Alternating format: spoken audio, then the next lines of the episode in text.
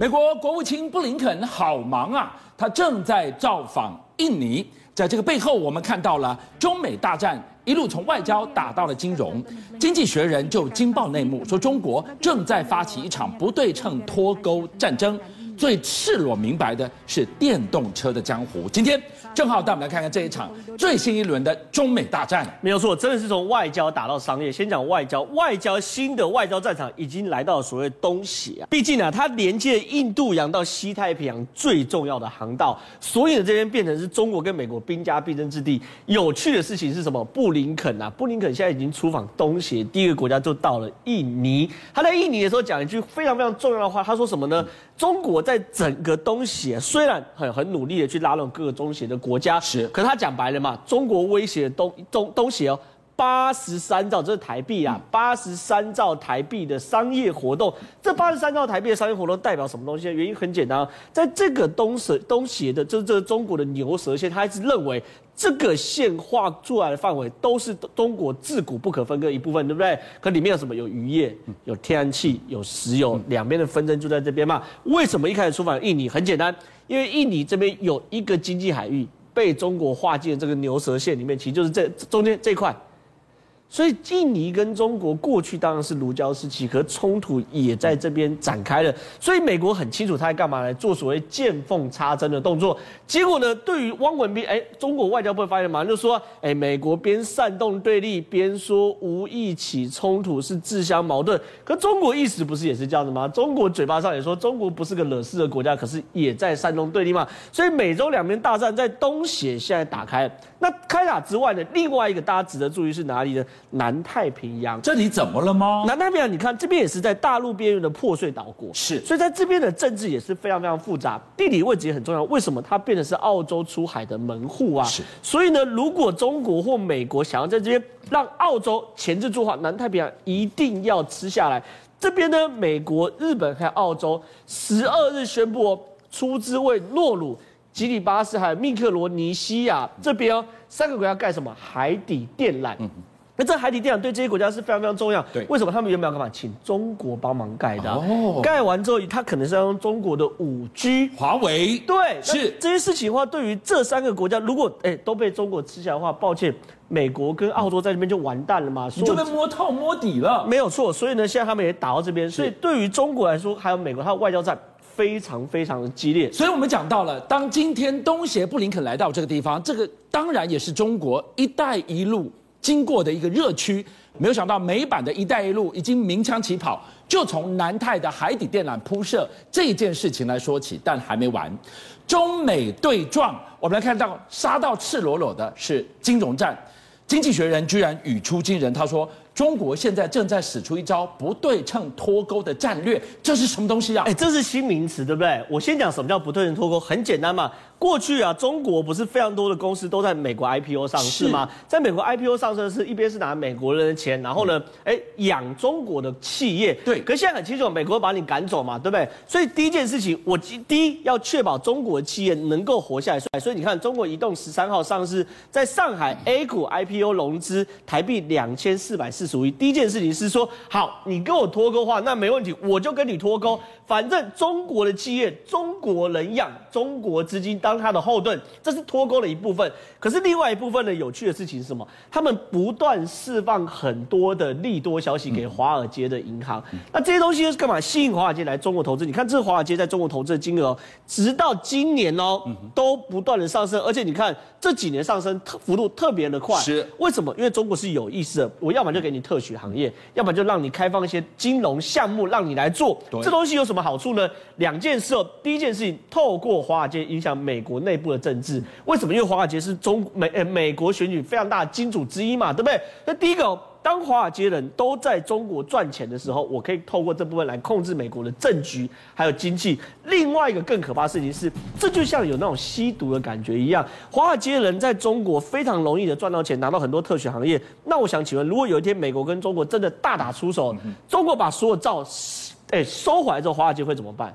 就像毒品戒断症、症毒品戒断一样，他们会非常非常的难受嘛。美国不就大地震了？对，是。所以呢，我可以在陈平时期呢，影响美国内部的政局，在两边斗争到白热化最后一步的时候，我可以哎。无预警的断开，让美国内部经济大地震，甚至呢，他们在脱钩什么呢？有个非常重要，所谓的美金要脱钩，这我们讲过非常非常多次嘛。美金脱钩，这不是单纯嘴巴上喊，他们在推动数位人民币，其实就是希望什么？未来尽可能的来去做数位的交易嘛，对不对？所以你看哦，习近平一定要把马云啊、微信啊这些拉到手里的时候，原因很简单嘛，这种支付宝我变成是国家的重器。要对付美国，只有我能给马云之用吗？所以对于美国跟中国两边打仗，真的从外交打到商业。好，现在中国正在发起这一场不对称战争。中国要带我们来看到它是哪里不对称了呢？我们看到一个最赤裸的战场——电动车。我给大家举两个例子：一个是中国一方面正在组建全球最大的稀土交易中心，另一方面它却掌握了全球最大的锂矿资源。哎，中博，一句话说，花若盛开，还怕蝴蝶不来吗？其实中国大陆他这么做，就是要全世界以后想做电动车的国家或厂商，通通看我中国大陆的脸色。为什么呢？因为你知道吗，观众朋友，一台电动车，我讲纯电的哦，是它的电池。哦，或者是它的马达都需要用到稀土，它用到稀土的比例是传统油车的二十五倍。是，好啦，那中国大陆也吃定你这一点啊，对，所以他现在在内蒙古计划要将包头哦这个大城，内蒙的这个大城呢，是做稀土产品交易交交易所，它叫做西交所，升级为全球，就它只是做西交所，他觉得还不够，他要做全世界 number one，全球最大的稀土交易中心，然后呢？观众们要看下面这一句才是美嘎，打造稀土定价中心，鳌拜这稀土的价格我说了算，哇，好恐怖哦！那拜登你以后我不晓得你还有什么筹码哈，因为你你拜登基础建设不是电动车也是其中一环，半导体也是其中一环嘛，对不对？好。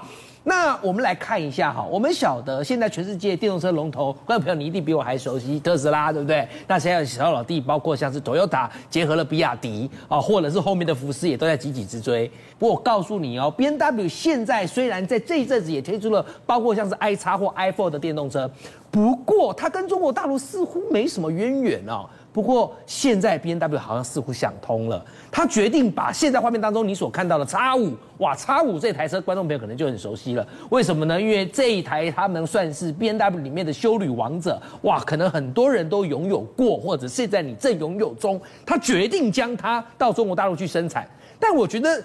你一定会觉得这里头有点怪怪的，哎，人家都已经是电动车到中国大陆生产，特斯拉在上海已经有超级工厂，你现在 BMW 怎么才想开是把油车去中国电动去中国大陆生产呢？我告诉你，BMW 是这样子的，因为它本来就有做电动车的能力与实力，它在德国或在其他的国家，它已经有这样的一个工厂了。你现在贸然要它就把电动车的市场全部迁到大陆去，它未必敢，所以它就先把。油车，而且是把它的旗舰修旅 SUV 先去中国大陆试水温。如果 OK，你猜他接下来会做什么？